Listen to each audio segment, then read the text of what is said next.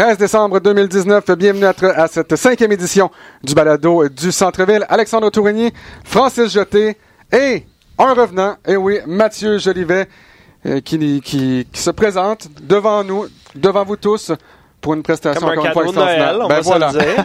Rien de moins. Je m'ennuyais de vous autres. Je m'ennuyais d'être ici. Ça, fait mes autres obligations RDS m'en empêchaient de revenir Ouais. cette année, mais je dois dire que c'est le fun d'être là? Ouais, parce qu'il faut savoir que Mathieu là, est à quelques niveaux d'être président, je pense, de RDS. Ouais. Le, le mot quelque est important Ouais, là, dans cette phrase-là. là, C'est ça. Non, non, mais j'ai encore le, le plaisir de pouvoir décrire certains Ouais. matchs. Puis ça, ça, si j'avais eu à sacrifier ça aussi, là, ça serait vraiment difficile. Mais euh, la balado, euh, j'avoue qu'on on avait bâti de quoi le fun. Fait que ça me fait quelque chose, mais Francis euh, fait une super job. Fait que je vous écoute euh, toutes les deux semaines, les gars. Parce qu'écoutez, lorsque Mathieu m'a dit qu'il ne pouvait plus faire la balado, j'ai pleuré toutes les larmes de mon corps pendant Hey. des semaines et des semaines. Euh, Francis m'a ramassé à la petite Ouais, cuillère. ouais. Ah, tu m'as envoyé des textos à minuit, reviens, Ouais, reviens, s'il vous plaît. C'était un peu malaisant, en fait. D'ailleurs, j'ai presque volé le chandail que tu avais imprimé avec ma face dessus, que ma fille porte occasionnellement euh, en- avec une mixture de fierté et de, de, Et de honte je niaise mon père, là. Mais euh, j'ai, je l'ai laissé dans son tiroir, là, parce que sinon, ça aurait été parfait comme hommage. T'en avais fait une coupe de niaiserie l'année passée. Quelques-unes, disons-le. Euh, très, heureux que tu sois avec euh, nous euh, pour euh, la prochaine heure, Mathieu. Évidemment, il sera question du retour de Kawhi Leonard à Toronto. Et on sait avec les Raptors, ça ne va pas très bien par les temps qui courent. On parlera égal- également de trois beaux prospects, trois beaux espoirs qui jouent dans la NBA Academy. Un à Vanier également. On aura la chance de s'en reparler. Et on vous a demandé à la maison de nous envoyer des questions. Vous avez été très nombreux. On va tenter de répondre à la majorité euh, d'entre elles. C'était mon segment préféré, c'est l'année passée. Je suis content que tu m'aies ramené pour une émission avec questions. Parce que à chaque Ceci fois qu'on le faisait, l'année oui. dernière, on en avait deux, trois, quatre de plus à chaque fois. Fait qu'à la fin de la saison, ça faisait quasiment une émission complète. Ouais. Euh, On en a des bonnes encore. Mais tu Ouais. vois, c'est, c'est, c'est mon cadeau de Noël à toi. Ah, Ah, écoute. tellement gentil. Euh, messieurs, si on commençait par le retour très attendu de Kawhi Leonard à Toronto, on est en, en droit de se demander est-ce que les partisans à Toronto allaient huer Kawhi Leonard avant le match dans une mêlée de presse, un scrum tout simplement débile. C'est, Ouais. le, c'est le seul mot qui me vient en tête. Il y avait tellement de caméras, tellement de journalistes. Euh, il a dit aux membres des médias, moi je m'attends à ce que je sois davantage hué que applaudi. Et finalement, c'est le contraire qui s'est produit. Et quelle belle production de la part des Raptors de Toronto pour euh, le retour de Kawhi. Ouais, vraiment. euh, moi, j'ai été surpris que Kawhi pense être hué, premièrement. Ça, c'est. Ça aurait pas été très canadien. Non, c'est ben puis tu sais la, relation, je pense même quand il est parti, tu sais, il- on n'a pas vu euh, tant des chandails être brûlés ou quoi que ce soit. Donc, tu sais ça s'est bien fait le, le, le- le départ de Kawhi à Toronto. Fait que j'étais un peu surpris qu'ils aient ça, mais j'ai pas été du tout euh, surpris la réaction de la foule. Mais moi, l'élément qui a, qui a retenu mon attention, c'est évidemment euh, quand on a recréé euh, le fameux lancé sur le terrain. euh, quel, quel bon flash Avec les de la pas, gang des Raptors avec les pas au sol. ouais, Puis euh, ouais, ouais. euh, la manière ça a été produit visuellement aussi à la télé avec le, le, le, le- le zoom in sur le sur l'anneau, euh, c'était vraiment excellent. On l'a vu verser une larme ou deux. Tu sais, il y a un angle dans- Je pense au que les niveau robots, du ça terrain. pleure pas. Oui, mais euh, qu- quand je le regardais de, de l'angle télévision qu'on a vu à TSN, Ouais. je voyais rien de spécial. Puis là, il y a eu un angle après ça où quand Larry lui remet sa bague. En fait, ouais, là, tu, parles des photos. En fait, il a fait semblant. Il, il y a comme, mais il y, euh, avait comme une émotion dans sa face. Peut-être qu'il m'a juste. Il m'en a passé une petite vite. Kawhi là. n'a jamais. Peut-être que c'est de la sueur dans ses yeux, ça brûlait. Il a développé des liens légitimes Ouais, ouais, avec ouais, ces gars-là. On ouais. l'a vu dans les célébrations après le trophée, quand il est dans une pièce, il, prépare une entrevue avec Larry. Tu sais, ça va être son frère à vie quand Larry puis ces gars-là. Donc, je pense que pour lui, pour un robot en particulier, il y avait quand même des émotions attachées à tout ça. J'aurais été très surpris qu'il soit hué, moi aussi, parce que la prémisse de base de son arrivée à Toronto, c'était et on va l'avoir pour un an. Sais, si le gars il s'était engagé à long terme, puis après ça, il avait forcé une transaction, ça. Ça serait complètement Exact. différent. Mais là, t'es venu un an, on dit, jamais t'avais promis plus, t'as gagné un championnat, puis t'as décidé de rentrer à la maison après. Les, moi, je serais encore un peu amer, entre guillemets, mais j'aurais jamais hué en tant que partisan des, des Raptors. J'aurais juste voulu qu'on ait une chance de défendre notre titre. On Ouais. en a déjà parlé de ça, Ouais. mais je m'attendais pas à des huées. C'était vraiment une belle soirée. Malheureusement, ça n'a pas été très serré comme match. Non, une des questions qui a été posée d'ailleurs à son retour, c'est à quel point tu as vraiment considéré revenir à Toronto.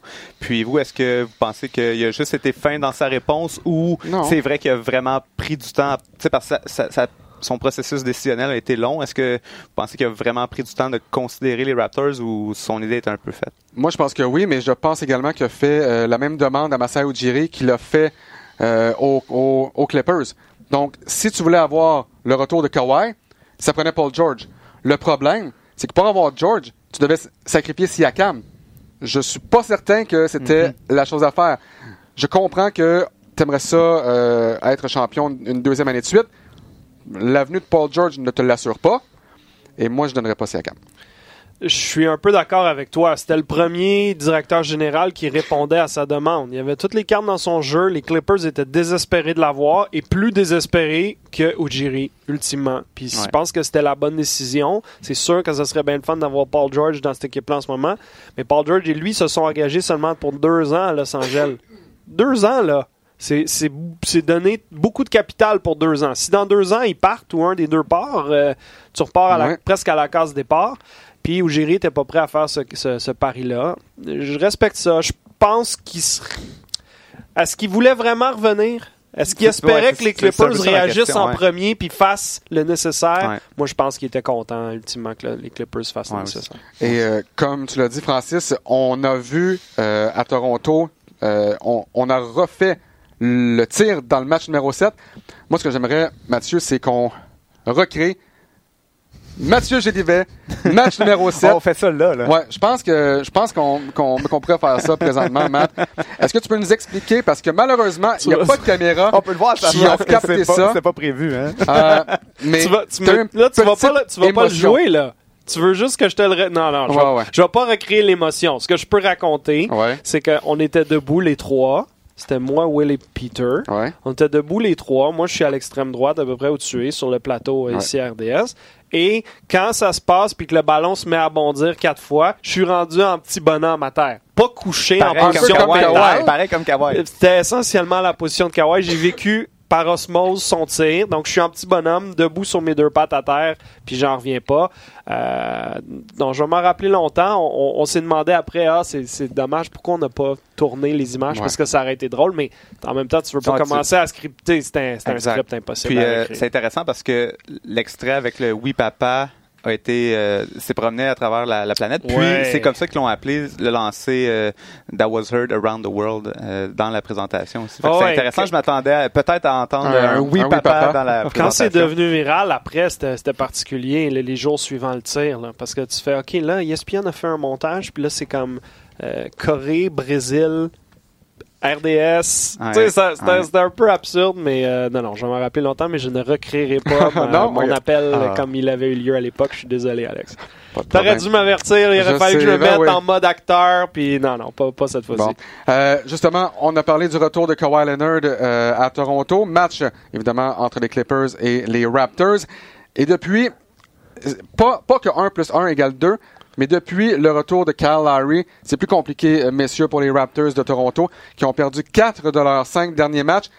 Et la seule victoire des Raptors, euh, c'était contre les Bulls de Chicago lundi, euh, dans un match que les Raptors auraient très bien pu perdre. Ouais. Euh, selon vous, est-ce que le retour de Kyle Lowry y est pour quelque chose ou c'est simplement le fait qu'on a affronté de bonnes formations outre les Bulls de Chicago?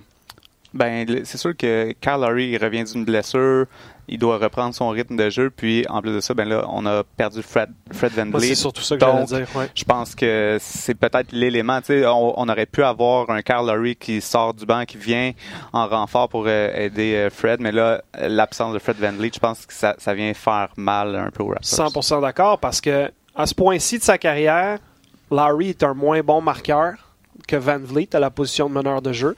Et il a besoin de ses minutes de repos. Il a Ouais. besoin de temps en temps de ne pas avoir le ballon dans ses mains. Tu peux l'utiliser en deux.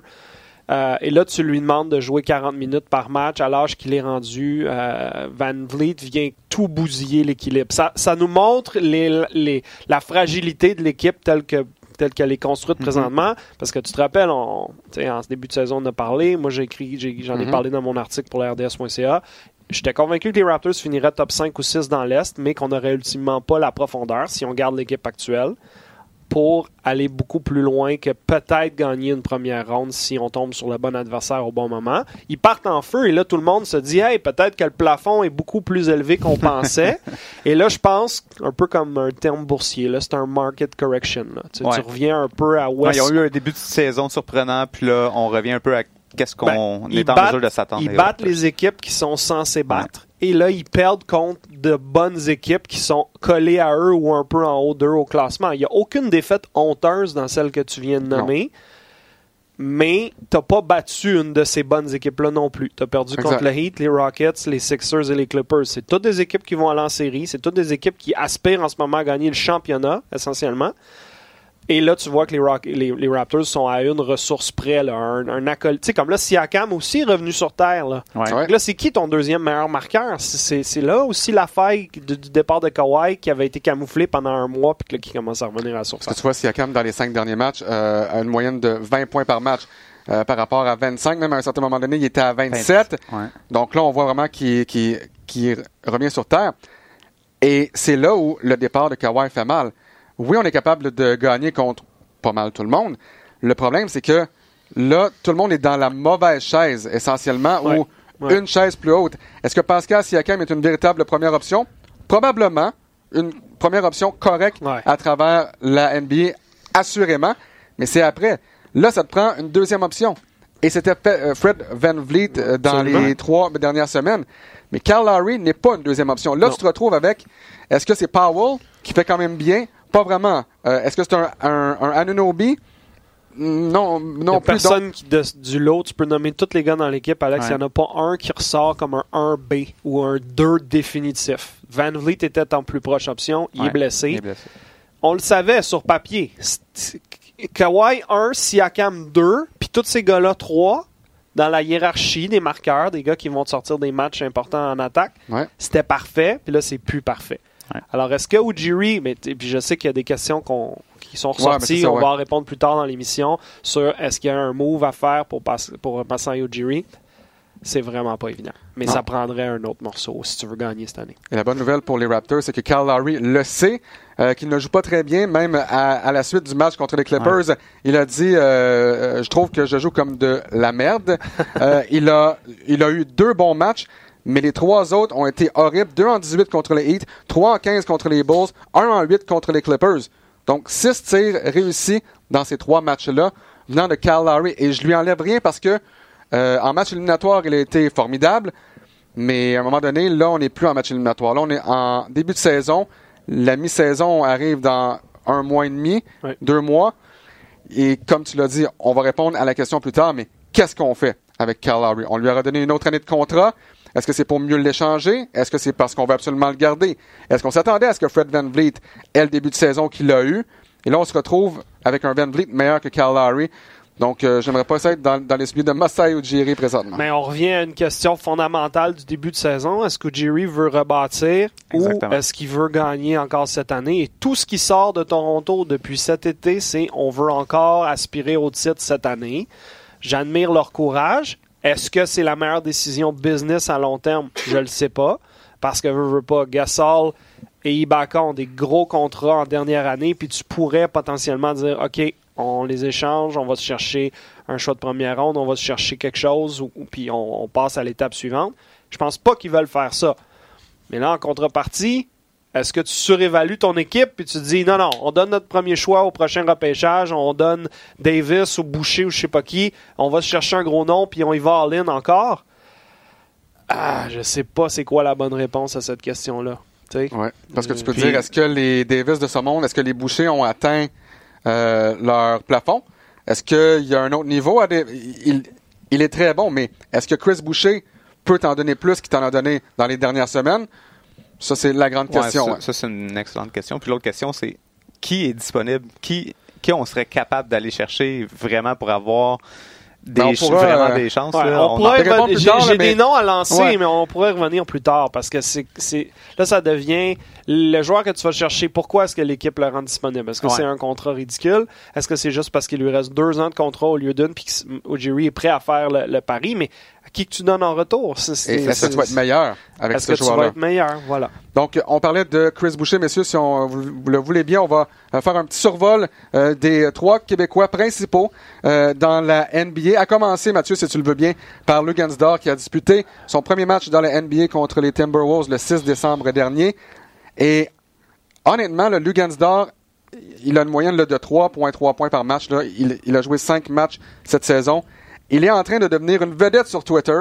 Les, les partisans du Thunder d'Oklahoma City le voient gros comme ça dans leur soupe. Euh, on pense qu'on a fait un vol, euh, puisqu'il a signé un contrat à titre de joueur autonome. Il n'a pas été repêché. Ouais. Qu'est-ce que tu as pensé de la première semaine de Lugansdor? Je suis super impressionné. Euh, je suis impressionné parce que on a eu le modèle, nous, l'année passée, euh, qu'on observait, qui était Chris Boucher. Et les Raptors voulaient essentiellement pas le faire jouer dans la NBA. C'était va dominer dans la G League, ce qu'il a fait. Et éventuellement, on verra, tu seras sur le banc, on t'embarquera dans les cinq dernières minutes d'un match qu'on mène par 20. Là, le modèle d'or à, à Oklahoma City est complètement différent.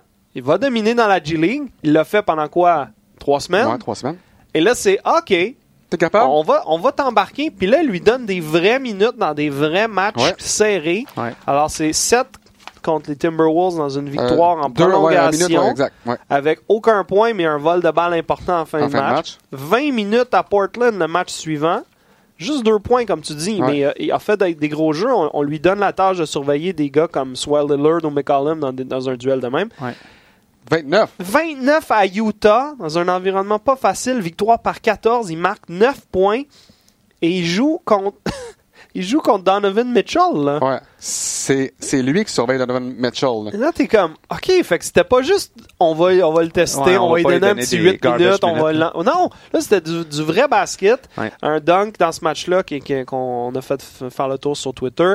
Et euh, la défaite à, à Sacramento, il joue un autre 13 minutes. Donc, clairement, le Thunder fait Ah, c'est une, c'est une, une ressource qu'on veut vraiment utiliser. Alors, juste les avoir convaincus en si peu de temps de lui faire de la place, moi, je suis vraiment euh, content pour lui. Ben, il faut parler de ses euh, performances aussi dans la G League. C'est le meilleur joueur euh, de l'équipe euh, d'Oklahoma dans la G League, donc c'est sûr que je pense qu'il y a une Avec moyenne de 21, euh, près, près de 22 points euh, par Ouais. match dans la G League.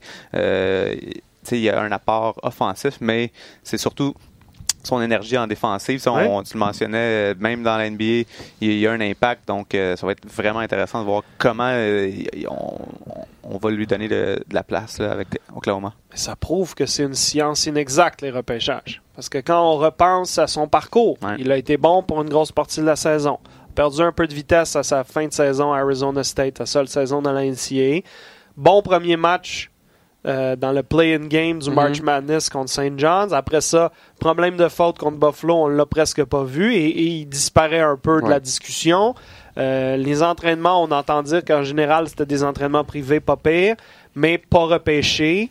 Euh, avait des offres pour la deuxième ronde, mais a préféré dire repêchez-moi pas, je vais être agent libre, je vais me trouver une place. Ça demeure que nous, on le voyait aller, comme quoi il y avait les attributs physiques potentiellement pour se faire une place dans la NBA comme huitième, neuvième homme, utile en quelque part. Moi, j'aurais pas détesté le voir à Toronto même. Parce que des profils comme le sien, on n'en a pas vraiment. Là, tu as rajouté cette Mais année un, un? Terrence Davis. Non, je comprends, mais. Ah oui, pour moi, c'était Ouais, comme. c'est- la preuve que. Puis Luka Doncic demeure mon exemple numéro un des dernières années, mais c'est la preuve que c'est pas parce qu'on est en 2019 puis qu'il existe 14 000 façons de voir des joueurs sur YouTube puis sur toutes sortes Ouais. de façons qu'ils vont tout le temps prendre les bonnes décisions. Ce gars-là, il a le corps de la NBA, il a la détermination. Là, ce qui manque, c'est C'est le tir. le tir de l'extérieur. Mais des gars, il y en a plusieurs qui se sont bâtis une carrière en ajoutant ça plus tard. Alors moi, je suis très confiant pour la suite des choses. Parce que également, et, souviens-toi, Matt, euh, tout le monde parlait de son tir, il doit améliorer son tir, doit améliorer son tir. Dans tous les workouts, c'est ce qui ressortait. Mais Lugan, souviens-toi, dans tous les workouts avec les formations de l'NBA, ce qui sortait de la bouche de Lugan, on s'en est parlé, je suis bon défensivement. Je suis bon défensivement. Est-ce que dans un environnement comme ça, dans les workouts pour des équipes de la NBA, tu peux vraiment le faire valoir défensivement? Je pense pas. Et là, je pense que le Thunder vient de réaliser à quel point il peut être excellent défensivement contre les joueurs de la NBA, pas contre les joueurs de la NCAA, pas contre les joueurs G-League, contre les hommes dans la NBA. Et là, il prouve, écoutez, il a bien fait contre Donovan Mitchell. Tout à fait. Écoute, Et- mais, ouais. mais- mais des comparatifs comme lui, il y en a. Marcus Smart à Boston, je comprends que un, c'était un meilleur joueur offensivement quand il était à Oklahoma State dans la NCAA. Mais là, il arrive dans la NBA, puis là, les Celtics, ils se rendent compte, OK, il est bâti comme une armoire à glace. Il- il- il- il- dans sa tête, c'est un joueur NBA, mais c'est pas un grand marqueur. Encore aujourd'hui, il rend les Celtics fous avec des tirs de trois points tentés, alors qu'il devrait en prendre beaucoup moins. Mais il va, il, tu sais, il a un contrat de 56 millions Ouais. pour 4 ans parce qu'il joue en défense, il amène de l'énergie, il apporte de la passion. C'est un leader dans l'équipe. Avery Bradley, c'est un autre nom qui me vient en tête il, il sera jamais un grand joueur offensif, mais c'est un garde qui t'apporte plein d'affaires que tu peux mettre sur le meilleur joueur de garde de l'autre bord puis qui va l'ennuyer, puis qui a réussi à certains moments dans sa carrière à avoir des bonnes séquences de trois points, mais qui va toujours avoir des limitations en attaque. Pourquoi est-ce que Lugensor est pas capable de se bâtir une carrière très semblable à un Avery Bradley? Moi, je vois aucune raison. Regardez même un gars comme Joel Anthony. Il a une longue carrière. Pourquoi? Ouais. Pas parce qu'il il marquait 30 points par match. Parce que défensivement, lorsqu'il était sur le terrain, les entraîneurs Ouais. n'avaient pas peur. Et Lugansdor, il y a une chose. Peu importe contre qui il joue, même s'il joue contre LeBron James, dans sa tête, il peut arrêter LeBron James défensivement. C'est un gars excessivement confiant. Il, il pense qu'il Euh, sa place sur le terrain en tout ouais. temps. ouais. Écoutez, Ouais. dans, dans son premier match G-League, il a marqué 35 points, je me souviens bien, et son sommet dans la NCAA, c'était 34. Et là, je demande, le fait que dans ton premier match, tu as battu ton nombre de points NCAA, à quel point ça a un, un- un effet sur ta confiance? Il nous a dit, ben, pas vraiment, parce que tu sais que je suis un, gars avec beaucoup de confiance. Ouais. Donc, dans sa tête, c'est un joueur NBA. Dans sa tête, il peut marquer contre n'importe qui. Dans sa tête, il peut arrêter n'importe qui également. Juste ça, ça, f- ça fait toute la différence sur, une, sur ses performances. Fait qu'à chaque fois qu'il va embarquer sur le terrain, il, va performer parce qu'il sait qu'il est capable de livrer la marchandise. là. Je pense que c'est Ouais. un, éle- Ouais. un élément déterminant qu'on parle pas assez souvent. On parle souvent des, des habiletés physiques, mais l'aspect mental est tellement important. Mesdames, Messieurs, si on passe euh, à Chris Boucher, Chris Boucher qui a été exceptionnel euh, à la fin du mois de décembre. Malheureusement, entre guillemets, Serge Ibaka est revenu dans le décor pour les Raptors. Chris Boucher qui, euh, écoutez, qui a, qui a marqué sept fois plus de 10 points lors du mois de novembre, six fois plus de 10 points. Il était excellent au chapitre des rebonds, plus de 10 rebonds à trois reprises. Il était essentiellement le sixième homme des Raptors. Ouais. Serge Ibaka revient. Et là, comme tu l'as dit, ben, on revient à le faire jouer des minutes en fin de match dans des causes perdues ou dans des victoires par plus de 20 points. Qu'est-ce qu'on fait avec Chris Boucher? Je suis déçu en ce moment parce que je suis convaincu qu'il y a moyen de donner un 12 à 14 minutes significatives de jeu par match à ce gars-là, malgré la présence de Gasol et d'Ibaka dans la formation. Ça ne veut pas dire que tu joues les trois ensemble, évidemment. Mais si tu joues Ibaka ou Gasol en 5, je suis certain que tu peux trouver des moments dans le match où tu amènes Boucher en 4. C'est même pas obligé de devenir du small ball, entre guillemets. Il Mesure 6 pieds 10, il bloque des tirs. Il est moins gros. Ouais. Mais venez pas me dire que c'est impossible de l'avoir. Bon, évidemment, si tu fais ça, t'envoies Siakam en 3, t'envoies... Peut-être qu'il aime pas l'équilibre, Nick Nurse, qui vient avec ça. Il reste que Boucher t'apporte quelque chose de différent.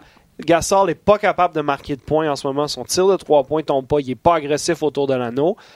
Ibaka et Boucher se ressemblent d'une certaine façon, capable de tirer de l'extérieur, capable de- de- d'in- d'influencer le match autour de l'anneau. Mais de juste dire, bon, ben Chris, c'était super le fun, merci beaucoup, mais là, Serge est là, fait que toutes tes minutes, ils vont aller à Serge. Je suis pas sûr que c'est la meilleure option pour Nick Nurse. J'ai hâte de voir s'il fait des petits ajustements parce que tu peux pas me dire que 6 matchs de 10 points en l'espace de, de- tu sais, avec Une des minutes de matchs, ouais. avec jamais plus que 24 minutes, 25 minutes. Souvent, c'était 12, 14, 15. Avec, avec trois triplés là-dedans aussi, donc plus de, plus de 10 rebonds, plus de 10 points. Ils courent la transition beaucoup mieux que Ibaka et, et- et Gasol à, leur, à ce stade de leur carrière, capables de faire beaucoup de choses. J'espère que Nick Nurse va lui trouver un vrai rôle et non pas le rôle de si un de mes deux bo- grands bonhommes n'est pas là, c'est c'est toi après ça qui embarque.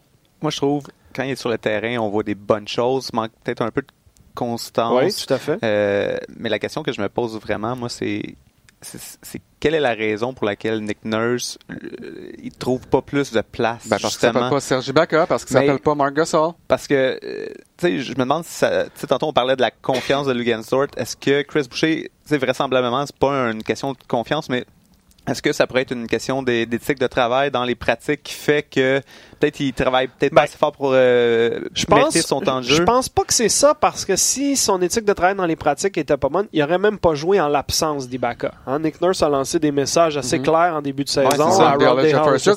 Et regarde à quel point Rondae Hollis Jefferson, lorsqu'il jouait Ouais. avec, avec Chris Boucher, lorsque les deux étaient sur le terrain en même temps, il y avait de l'énergie. Là, l'énergie. Il a compris le message, Ouais. Charles Jefferson, alors que Boucher, lui, je pense pas que c'était l'éthique de travail. Je pense que c'est que, bon, évidemment, tu peux pas le faire affronter des joueurs de centre. Il demeure chétif, Ouais, ça- entre guillemets, au niveau de, de- de sa masse euh, de haut de corps. Mhm. Donc, de, de- tu peux pas, tu peux pas l'affron- l'affronter contre n'importe qui, mais en 4, contre les bons joueurs. Je vois pas. C'est sûr que d'utiliser 10 joueurs par match, c'est pas pour tout le monde. Il y a des entraîneurs qui aiment pas ça. Nick Nurse, je crois, préfère avoir une rotation à 8.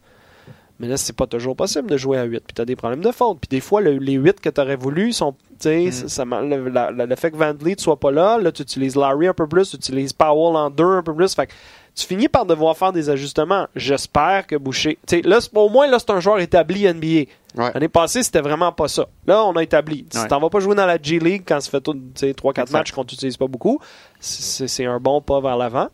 Après ça, ben, j'espère que Nick va avoir assez de sagesse Ouais. parce que je pense qu'il apporte effectivement de l'eau au moulin. Troisième Québécois, bon, euh, Birch qui a profité de la blessure de Nicolas Vucevic, euh, qui fait bien quand même moyenne de 4 points et 7 rebonds par rencontre. Fait tellement bien essentiellement qu'il a supplanté Mobamba, qui pourtant est un choix de première ronde du Magic il y a deux ans. On devra faire attention parce que Mobamba, dans le dernier match du Magic, a bien fait. 11 points première demi, je pense, 13 points au total. Euh, Birch, on sait, c'est pas le gars qui va marquer. Ressemble beaucoup à Joel Anthony, finalement, en fait, de carrière, en fait, de qualité sur le terrain. Mais je suis content de voir que Kem Birch joue en moyenne là, près de 28-29 minutes depuis la blessure euh, de Nikola Vucevic. Ça va un peu moins bien pour le match. Ben, en fait, ça, ça se maintient autour de 500 pour le Magic, mais été très content, notamment d'avoir la chance de d'écrire euh, Chris Boucher euh, avec Kem Birch, Ouais. tel- tellement de, de Canadiens et de Québécois. En Ouais. même temps, je pense qu'à un certain moment donné, il y avait quatre joueurs canadiens sur le terrain en même temps dans ce match-là. C'est quand même assez, là, assez exceptionnel. Ouais, il fallait lui trouver une place parce qu'on l'a vu en série l'année passée, il t'apporte tout le temps quelque chose. Il va bloquer un tir, il va courir. Tu sais, c'est un, c'est un profil semblable à Boucher, mais Boucher est un meilleur tireur de l'extérieur. Birch a un petit peu plus de masse, un petit peu plus d'expérience, euh, capable de finir un peu mieux autour du panier.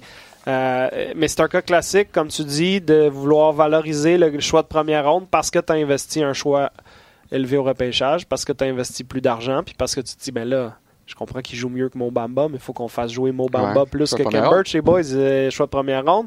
Et éventuellement, soit que tu lances la serviette, parce que Mobamba, tu as toujours été un projet, mais de là à dire que ça va être un joueur efficace soir après soir dans la NBA, on- n'est pas rendu là. Mais Birch mérite euh, une place dans cette rotation-là Orlando, pour moi, il n'y a aucun doute. Mais la mauvaise nouvelle, c'est qu'il risque de se retrouver dans la même situation que Chris Boucher parce que là, Troisième. Vucevic, il, il revient, il a pratiqué euh, hier, il risque de revenir au jeu euh, très rapidement. Puis euh, tu l'as mentionné, Mo euh, a eu euh, quand même Un- un bon match. Un bon match, fait qu'il pourrait se retrouver troisième dans la rotation, Ouais. puis euh, peut-être avoir un peu plus de banc. Tu vas le voir ce soir, Kim Birch, dans Ouais. le match Rockets euh, Magic sur Exactement. RDS2. Ouais. Alors, euh, un bon duel aussi là, contre, euh, contre, contre Houston. Là. Ouais, et disons que le Rockets, ça n'a pas été évident contre les Cavaliers dans le dernier match. Ouais. Les Cavaliers, 24 points, un run de 24-0, mais James Harden étant James Harden. Les, les Rockets ont réussi à l'emporter. Euh, on demeure euh, dans le sujet des euh, Québécois. Maintenant, on va parler un peu des espoirs québécois. Euh, ce week-end, Mathieu, tu as eu la chance d'en voir trois à l'œuvre, alors que des académies de la NBA, entre autres, étaient ici pour disputer un tournoi contre des formations locales.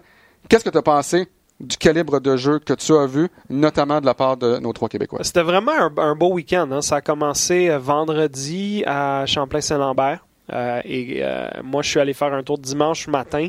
Première chose qui te saute aux yeux, c'est quand tu rentres dans le gymnase, oh là là, il y a du talent ici. Euh, C'est du gros basket. Alors, il y avait l'Académie de l'Amérique latine de la NBA qui est basée au- à Mexico, mais qui a des joueurs qui viennent d'un peu partout. Il y a deux Québécois. L'Académie Afrique de la NBA, où tu vois que les gars euh, sont moins bons de l'extérieur, mais sont un peu plus grands, sont Athlétique. plus longs, sont un peu plus athlétiques. Donc là, tu fais OK. Puis là, les universités québécoises qui étaient là, Vanier, Jean de Brébeuf, euh, Champlain-Saint-Lambert, Montmorency, là aussi, c'est du gros basket. Puis c'était des matchs très compétitifs. Les deux académies ont dit après, en quittant Montréal, qu'ils étaient vraiment contents de la qualité de l'opposition qu'ils ont eue. Vanier a battu euh, l'Académie de l'Amérique latine dans le match que j'ai vu samedi ma- euh, dimanche matin. Donc j'étais vraiment impressionné par ça. Il y avait la sœur de Will Archambault, Marie-Laurence, qui était en ville, qu'on a interviewé à RDS, qui travaille euh, pour la NBA. Euh, il y avait plusieurs liens locaux avec les joueurs et à l'extérieur du terrain également. Et pour revenir à ta question originale, les trois Québécois qu'on a vus dans ce week-end-là, euh, dans l'ordre, ben, Olivier Maxence Prosper, c'est lui aussi que j'avais interviewé plus tôt dans la semaine à RDS. RDS. Euh, je suis vraiment vendu à sa cause. Là. Maintenant que je l'ai rencontré, ben, que je lui ai parlé et que je l'ai vu jouer, Ouais. super charismatique, vraiment une bonne tête sur ses épaules, travaille fort. euh, son père joue au basket, euh, donc je pense qu'il est très bien encadré pour la suite des choses. Lui va jouer à Clemson la saison prochaine. Clemson, ce qui est particulier, c'est que c'est une école de football à la base, mais il joue dans la euh, dans le ACC. Donc lui, quand il- dans l'entrevue, ce qu'il disait, c'est euh, moi, je voulais jouer dans la conférence où il y a Duke, il y a North Carolina. Ouais. Je veux aller là, je veux leur montrer que je suis aussi bon qu'eux. Très confiant, un peu à la Luganzar. là. Dans sa tête, il peut jouer avec n'importe qui, dans n'importe quel gym, n'importe quand. Et euh, quand tu le vois en personne, très long. Donc, euh, lui, ce qu'il disait, c'est je me décris comme un joueur qui est capable de jouer les cinq positions, je vais faire ce que l'entraîneur me demande. Donc, je suis capable de, de surveiller un centre puis un point de garde dans le même match. Ça, c'est quand même rare et je le confirme. Des fois, c'est le genre de choses que tu dis, Que puis tu là, tu que vois en tu sais personne. pas comment t'identifier. pour Ouais, vrai, tu le vois en personne, tu fais ouais, t'es es capable de surveiller le point guard, mais pas le centre. Ouais. Mais je, je valide que je l'ai vu, Présentement, contre le calibre qu'il affronte, il est capable. je l'ai vu surveiller des point guards, je l'ai vu monter le ballon en attaque et je l'ai vu prendre un rebond dans la bouteille, remonter à une main et dunker la balle dans cette game-là. Il n'y en a pas des tonnes de Non, gars qui sont capables de faire ça. Donc, euh, sa longueur est, est saute aux yeux. Peter euh, a, parlé à des... Parce que Peter, comme tu sais, connaît tout le monde. Ouais. Qui a déjà touché un ballon de basket sur l'univers. Et même encore. Euh, et euh, a parlé à quelques dépisteurs qui étaient là, parce qu'il y en avait quand même pas mal en fin de semaine. Et euh, eux autres croient que des trois Québécois, là, je, vais parler des deux autres Ouais. dans quelques instants, c'est celui qui a peut-être le plus grand potentiel à long terme. Parce que justement, il est polyvalent, parce qu'il est long, parce qu'il y a peut-être encore une coupe de pouces à aller chercher. Il mesure déjà 6 pieds 7. Donc, euh, potentiel vraiment intéressant. Karim Mané. J'ai entendu beaucoup parler de Karim Mané dans les six derniers mois. Je De l'avais jamais vu jouer. Je pense que vous l'avez vu jouer un peu tous les Ouais. deux.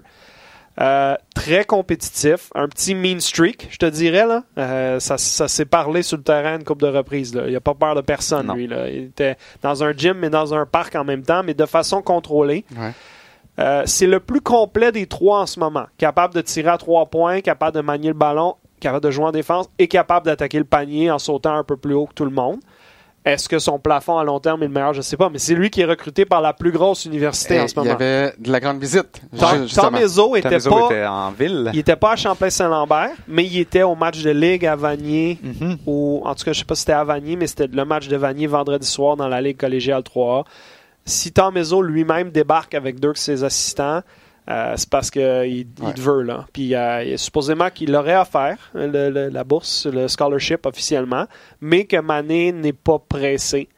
euh, parce qu'il il veut explorer ses options, puis ce qui est correct. Donc, on espère. la NBA. Ouais. Ben, la NBA est une option parce que il est il- la technicalité c'est que ça fait assez longtemps qu'il n'est plus au secondaire, secondaire, donc il peut sauter l'étape NCA s'il le joueur de 19 ans aussi. là. Exact. Le plus récent mock draft d'ESPN, euh, qui est fait par un gars qui s'appelle Jonathan Givoni, je pense son nom, euh, et que Peter dit qu'il est vraiment vendu à Karim Mané à ce stade-ci, il l'a vu assez jouer. Il plaçait Mané fin de première ronde, autour du 25-26e rang. On a vécu ça l'année passée, Ouais. toi et moi, à regarder les, les mock drafts impliquant Lugans à toutes les deux semaines, ça changeait. Si fin de première ronde avec des bémols, j'espère pour lui qu'il va aller faire un an d'université, parce que je pense que ça peut aider sa cause au lieu Ouais. si tu préfères l'option repêchez-moi fin de première ronde, je vais aller dans la G League parce que je suis pas prêt à la NBA, c'est son droit. Mais là, on peut avoir un long débat sur c'est quoi la meilleure option pour le long terme du joueur. Mm. Il reste qu'à 6 pieds 5, il est super athlétique et talentueux et un bel avenir devant lui. Mais c'est vrai, tu sais, parce qu'on on en parle tantôt, on parlait de Cam, de Lugans puis de Chris. Mais les trois ont eu ce parcours-là. Hein? Ouais. Euh, un parcours qui n'a pas été euh, repêché, passé par la G-League. Puis, euh, fait peut-être pour lui, ça pourrait être. Parce qu'on. on- J'ai l'impression qu'on fait du bon boulot dans la G-League. Tu sais, c'est- on développe bien les joueurs. Surtout, il y a des équipes comme les Raptors qui s'en sortent particulièrement bien. Fait que. Peut-être que ça serait pas une mauvaise option non, pour lui. non, c'est différent le- pour chaque joueur. Le, le, le step NCA entre la Ligue euh, collégiale D1 du, du RSEQ, il y a quand même un, un Écoute, step. de Vanier là. à la NBA, Et ça, là, c'est ça serait Ouais, c'est ça. c'est assez fou, là. Ouais. C'est assez fou. C'est pas du, du, du niveau universitaire québécois, là. Non.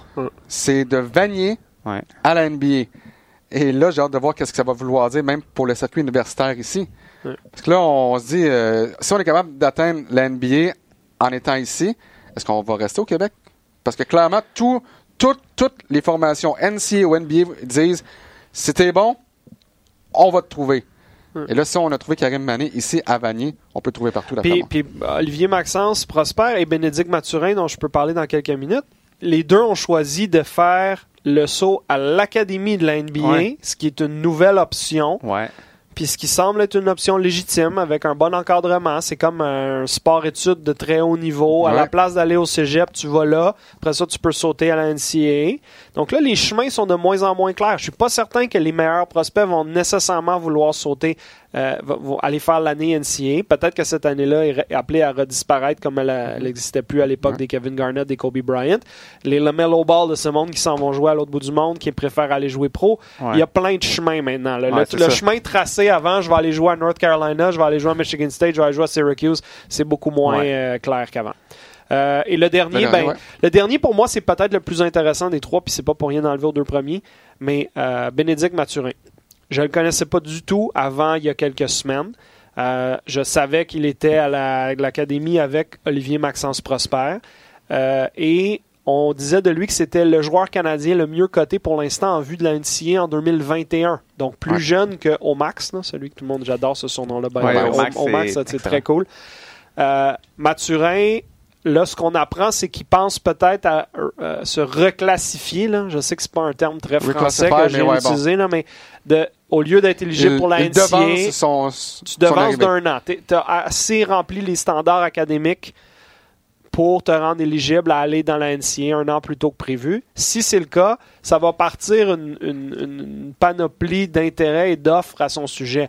Parce qu'il mesure 6'5, 6'6, mais c'est un meneur de jeu à la base. Donc, super taille pour ce rôle-là. C'est le meilleur tireur de l'extérieur des trois dont je viens de vous parler.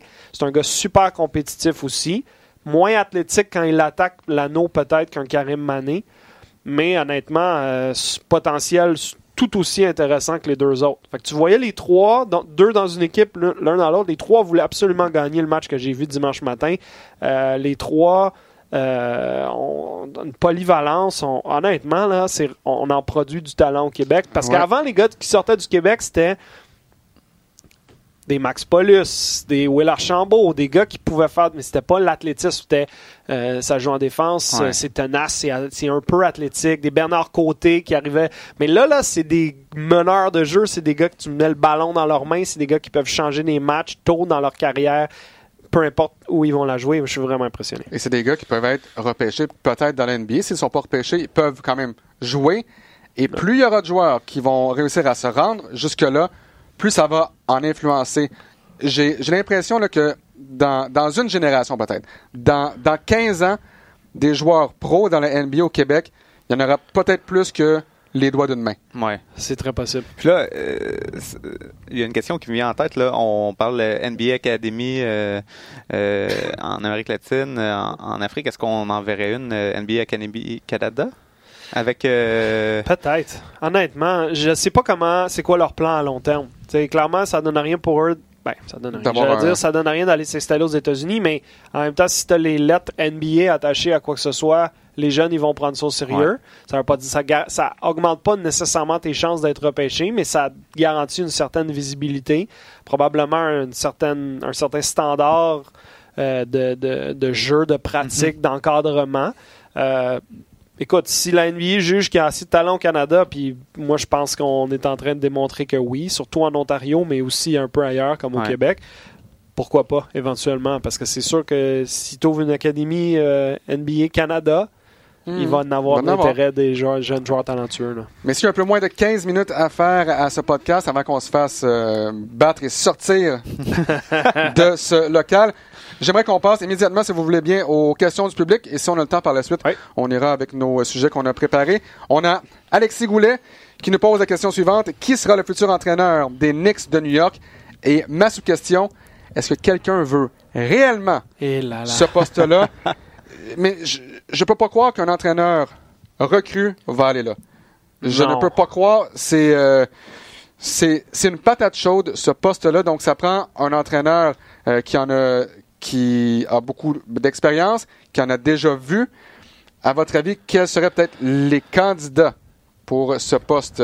Le seul nom que j'ai entendu qui me semble logique, c'est Mark Jackson, euh, qui a été l'entraîneur des Warriors à l'époque, avant que Steve Kerr arrive, qui a été un joueur dans la NBA avec notamment les Knicks, connaît bien le marché new-yorkais, travaille à ESPN depuis quelques années, ne serait pas intimidé par le contexte.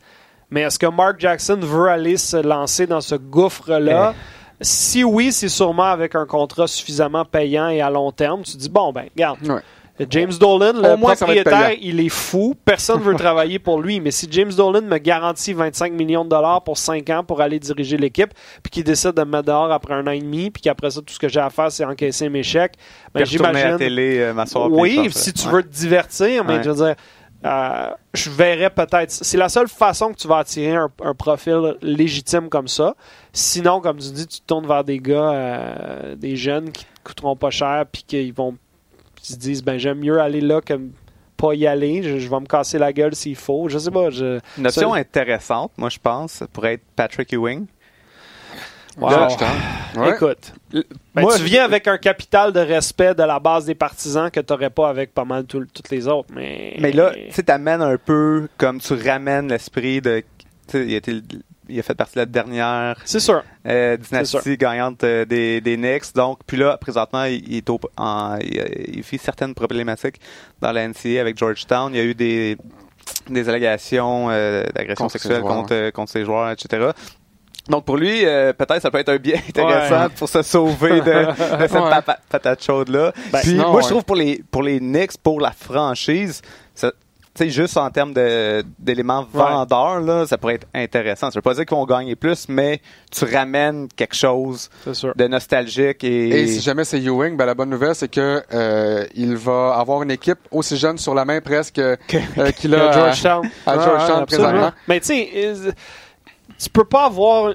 C'est catastrophique là-bas. Premièrement, quand je dis que James Dolan est fou, c'est pas faux. Là. Quand tu Ouais. expulses Charles Oakley du building dans les dernières années parce que tu, tu, tu le fais expulser comme si c'était un vulgaire partisan alors que c'était une des vedettes de ton équipe pendant des années. Ils font même pas de conférence de presse après avoir limogé euh, Mike Woodson dans les dernières semaines pour expliquer la décision. C'est juste comme un communiqué de presse. Ouais. Ciao, bye. Tu veux pas aller là. Alors, euh, euh, Ewing. C'est sûr que. Je, ouais, je sais pas. Je déteste pas l'idée, mais il y a tellement rien à sa disposition quand il regarde. Il y a R.J. Barrett. Puis là, après ça, tu regardes. bon, Ouais. Est-ce que Kevin Knox? Non, pas vraiment. Ouais. Après ça, euh, Mitchell Robinson un peu, euh, euh, Nicky, euh, mais celui Tellina, ouais. tout le temps Le de la misère à dire son nom. Mais tu peux pas bâtir une équipe. T'es encore à 3-4 morceaux d'avoir une équipe compétitive, alors c'est vraiment une et catastrophe. le grand gagnant dans tout ça, David Fisdale, qui lui pourra encaisser. encaisser ses millions de dollars. Tes chèques, mon gars, tu l'as mérité. la maison, voilà. Exactement. Euh, donc, euh, prochaine question, Pierre Larabie. Les Raptors devraient-ils chercher de l'aide pour Pascal Siakam? Et si oui, quel joueur verriez-vous qui ne coûterait pas Van Vliet, Davis ou Boucher? De un, je pense pas que tu vas aller chercher euh, une tête d'affiche euh, ni pour Davis ni pour Boucher. Van Vliet peut-être, mais c'est ton meneur de jeu du futur. Tu peux pas. euh, Tu peux pas nécessairement l'échanger. Mais si on, on regarde également, parce qu'on a une autre question, est-ce qu'on devrait aller chercher Kevin Love euh, du côté des Raptors? Le problème, c'est qu'est-ce que tu vas aller chercher? Est-ce que Kevin Love fait toi une équipe vraiment meilleure? Pas Ben, nécessaire. regarde, regarde, la question est pas folle. C'est c'est Alex Bayarger Non, qui la pose. Pierre- Pierre Mais. Alex, Ah oui, ben, ben, ben, Alex Bayarger, pour pour Kevin moi, Love. moi c'est en partie à celle-là que je veux répondre. Disons que tu échanges Serge Ibaka contre Kevin Love. Parce que les contrats, bon, c'est Les contrats similaire. sont semblables. Ibaka est en fin de contrat, donc peut-être que les Cavaliers se disent OK, on aime mieux repartir à zéro l'année prochaine avec plus, plus de contrat de Kevin Love sur les livres. En, en contrepartie, les Raptors sont meilleurs en ce moment avec Kevin Love qu'avec Serge Ibaka. De la façon que Love joue depuis le début de la saison Ouais. à Cleveland, un peu plus jeune, polyvalence semblable. Moi, je- si les Raptors avaient ça sur la table, j'y penserais sérieusement. Après ça, si c'est Ibaka et ça et ça, et, Ouais, Mais ça- tu peux là, le oublie garder ça, dans la même équipe parce que Tristan Thompson, qui euh, en moyenne a un doublé par match, Très bon nom. Canadien d'origine. Euh, même principe. Est-ce que tu t'améliores avec Kev- Thompson à la place d'Ibaka? Oui, mais t'as- mais tu pas de perds là un à autre- gagner l'Est quand même. Ben, probablement pas. Donc là, le problème, c'est que si tu veux aller chercher un gros morceau, on ne sait pas qui va être disponible à la date butoir. Ouais. Est-ce qu'il va vraiment avoir un joueur? Est-ce que est-ce qu'un DeMar DeRozan va être Ah, disponible? j'allais, j'allais lancer le nom. Je Ben, trouve- c'est- dans les rumeurs qui courent, hein. Fait que est-ce qu'on le ramène Parce à que là, si ça vient de te donner un autre 15, 16, 17, 18, 19, 20 points par match. Tu cherchais un, un gars qui pouvait être le deuxième à Siakam. DeRozan est Ça rend capable. peut-être ton équipe meilleure. Pe- peut-être que DeRozan contre Ibaka, juste pour que les Spurs puissent se débarrasser de son salaire, puis peut-être tu es obligé de rajouter soit Davis ou soit un choix de première ronde. là. Mais DeMar, il voudrait revenir à Toronto. Là. Mais en même temps, Euh, est-ce que tu le si veux à Toronto? Je sais ça, pas. euh, Euh, ouais, tu sais, la, la question, ça, ça revient à ce qu'on se disait d'entrée de jeu. C'est est-ce que tu veux vraiment faire des moves comme ça pour pourquoi en fait? Parce que oui, on veut se rendre le plus loin possible en en, en Ouais, mais série, mais est-ce- Mais on peut-être est-tu encore un de un contender? T'es peut-être à un DeRozan de te rendre en finale de l'Est. Puis après, si euh, il y a des blessures à Yanis, peut-être que tu Moi, peux j'aime pas assez de Rosen pour dire que ça nous amène si loin que ça. Ben, J'aime le principe de DeRozan en tant que deuxième meilleur marqueur. Alors que quand il a quitté, c'était le, gars. l'option numéro un. Tout était Ouais. sur ses épaules. Peut-être il n'était étant- pas équipé pour ça. Le Siakam est mille fois meilleur qu'il était quand DeRozan est parti. Et tu dis à DeRozan, viens nous aider, mais les gens vont pas faire de toi le bouc émissaire si ça va pas bien. On va pas regarder dans ta direction à chaque fois qu'on a besoin d'un panier. On a juste besoin que tu nous donnes un 20 points par match Ouais. pour aller chercher un gars qui est gonflé à bloc, là, qui, qui a regardé la conquête de l'extérieur l'année passée, puis qui probablement pleurait dans, sa, dans son salon à dire Hey, j'ai bâti ça, ça fait des années, Ouais, puis et là, là- je- ça prenait mon départ pour qu'il finisse par faire le travail. Ça a dû être, ça a dû être difficile. C'est le meilleur ami de Kyle Lowry. Ouais.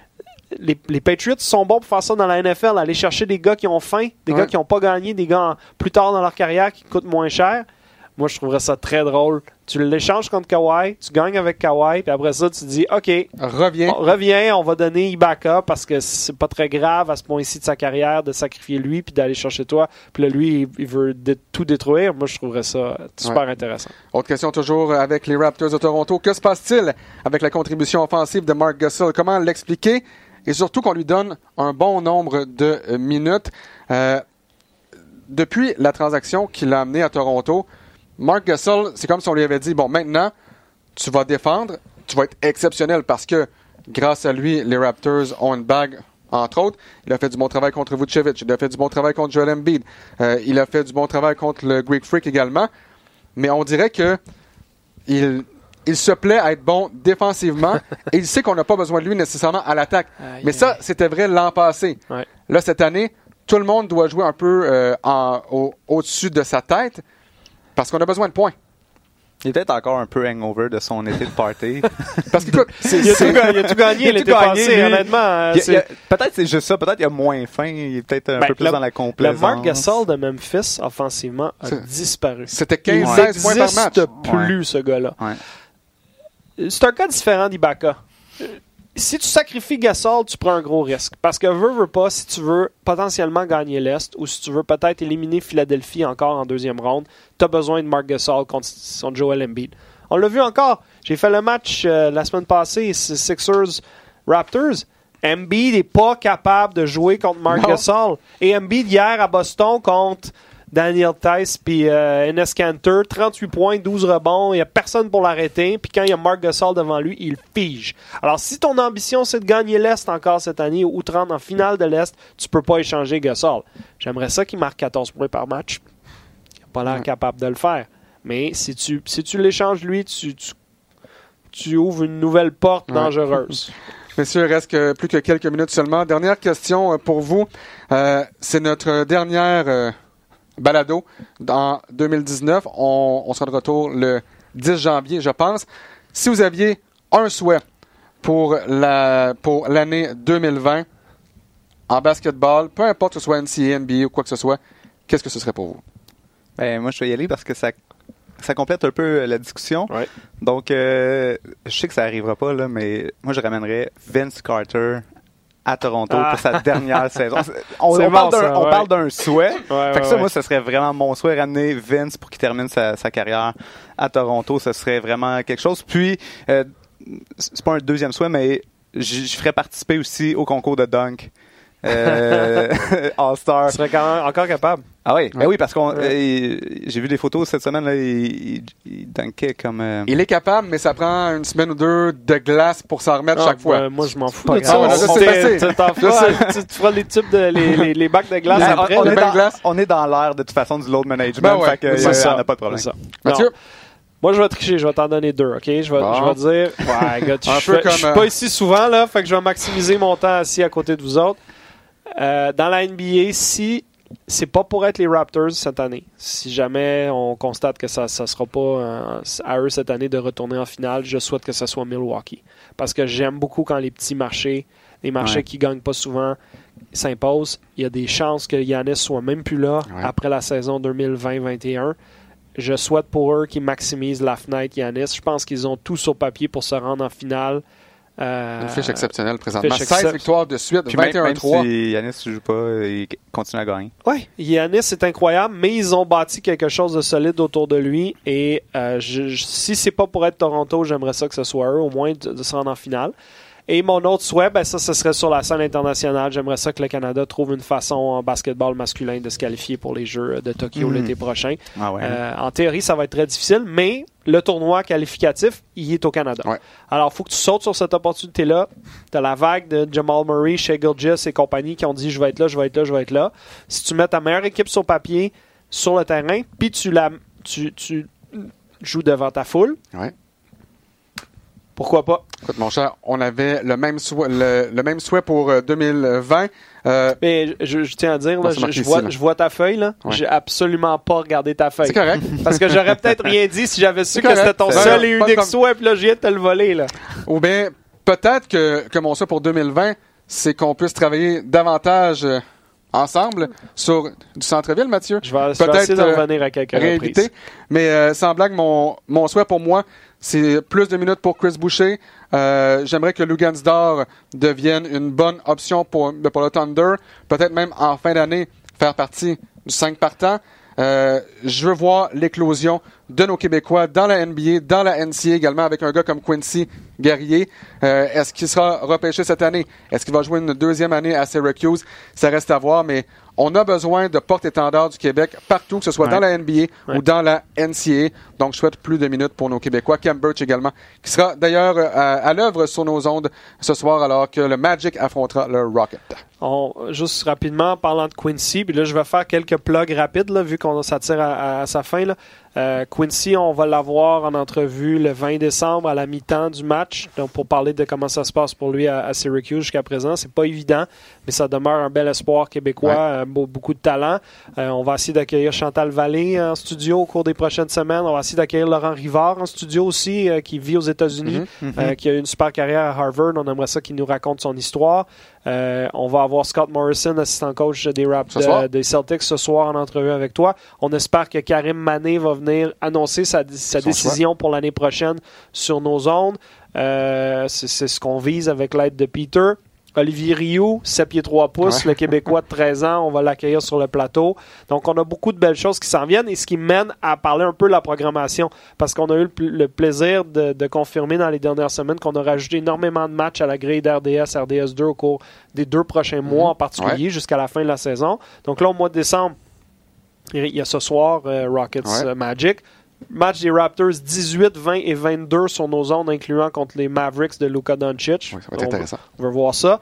Et en janvier, on a une semaine vraiment unique dans le sens qu'on l'a jamais fait avant. 20 au 24 janvier, 5 soirs, un match par soir. Ouais. 4 à RDS, 1 sur RDS 2.